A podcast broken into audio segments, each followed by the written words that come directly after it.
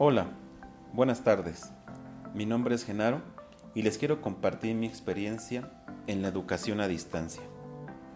A casi seis meses del confinamiento, hemos aprendido muchas cosas que han invadido nuestra vida cotidiana. Es casi un hecho histórico, pero sin duda no nos vamos a olvidar de estos días. Nos metieron a la fuerza, por el riesgo de contagiarnos. Empezamos a hacer la vida cotidiana en nuestros hogares, como si fuéramos parte de una clase de experimento educativo global, que nos obligó sin querer a explorar qué pasa en un mundo, para unos con conexión y equipos de toda clase, laptop, computadora, tablet y hasta teléfono inteligente, para muchos otros con apenas una modesta televisión, y en el mejor de los casos, una de esas pantallas que regaló el gobierno anterior, los más afortunados con un celular, pero no de los de la gran gama, y para rematar, compartiéndolos con otros miembros de la familia. En este escenario educativo que no elegimos y sin poder retornar a la escuela física, empezamos de nueva cuenta, con el tortuoso, frustrante y vertiginoso proceso de aprender a hacer nuestra labor educativa, desde el comedor de nuestro hogar y acompañados siempre del barullo de las actividades hogareñas y la supervisión constante a las clases que en línea reciben nuestros hijos por otros docentes como yo. Algunas veces sin conexión y otras con la compu congelada y sin poder silenciar el desenfreno de 40 jóvenes inquietos y muchas veces distraídos, asomados en nuestra pantalla de la computadora de escritorio. Empezamos un periplo que no parece terminar. Sin duda, son tiempos de adaptación y resiliencia. Tenemos la obligación y la urgencia de adaptarnos a las nuevas maneras de enseñar para poder adecuarlos a las materias que debemos de impartir con alumnos que se encuentran solos en sus domicilios, sin el equipo adecuado, o turnándolo con el hermano que también tiene que conectarse, sin entender el proceso de la adquisición de conocimientos de las plataformas. Se venía hablando de un nuevo modelo educativo. Esta pandemia arrasó con toda la teoría. Hoy, de un día para otro, estamos en una realidad que nadie pudo teorizar. Con mucho esfuerzo y obligados por la emergencia, estamos teniendo que rediseñar nuestras clases a distancia y ensayar nuevas maneras de hacer las cosas. Nos ha costado mucho trabajo, sin embargo, no, no había que reinventar la rueda.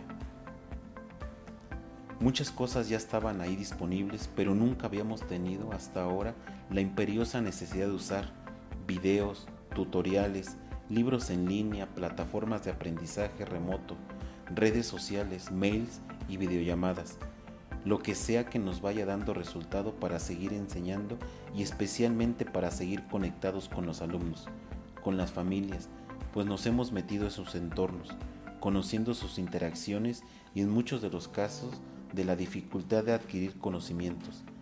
La buena noticia en medio de todo esto, creo yo, es que en vez de que la es que una vez que las probemos, esas estrategias ya empiezan a hacer nuestra caja de herramientas y empiezan a formar parte de lo que sabemos hacer.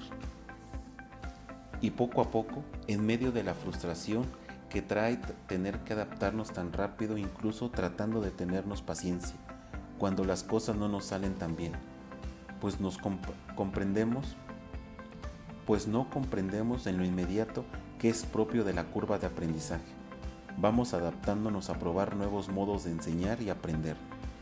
La cuarentena está logrando de que nos demos cuenta de qué pasa cuando no tenemos la escuela física como un lugar a donde ir, pero ya no de manera teórica declarativa, sino el sentir en el valor de las aulas, los pupitres, la pizarra y de la enorme tarea que estamos haciendo y que hacemos todos los días los docentes, cuando nuestros chicos y chicas no pueden ir a la escuela aparece más fuerte que nunca su necesidad de contar con ese espacio que garantiza que todos puedan aprender.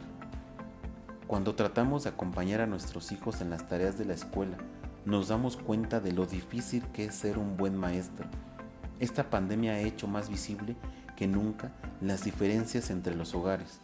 No solo se trata de quién cuenta con computadora e internet y quién no goza de ello, está también la división de los que tienen un lugar tranquilo para estudiar y el que comparte con toda la dinámica familiar de los hogares. el quién tiene a quién preguntar y el qué no. En la escuela, pese a todas sus dificultades, al menos durante unas horas al día, pone entre paréntesis esas desigualdades y ayuda a que todos los chicos y las chicas estén protegidos y centrados en aprender. Hay que encontrar lo bueno de todo este proceso para hacer una reflexión en cómo va a seguir y qué va a quedar de lo aprendido en esta cuarentena, replanteando el uso de los tiempos y nuevos modos de aprender, darnos cuenta de cuánto necesitamos como sociedad de la escuela. Hoy las aulas físicas están cerradas, pero en una de esas se está abriendo una parte para seguir construyendo entre todos, cuando todo esto pase, la educación que soñamos. Muchas gracias.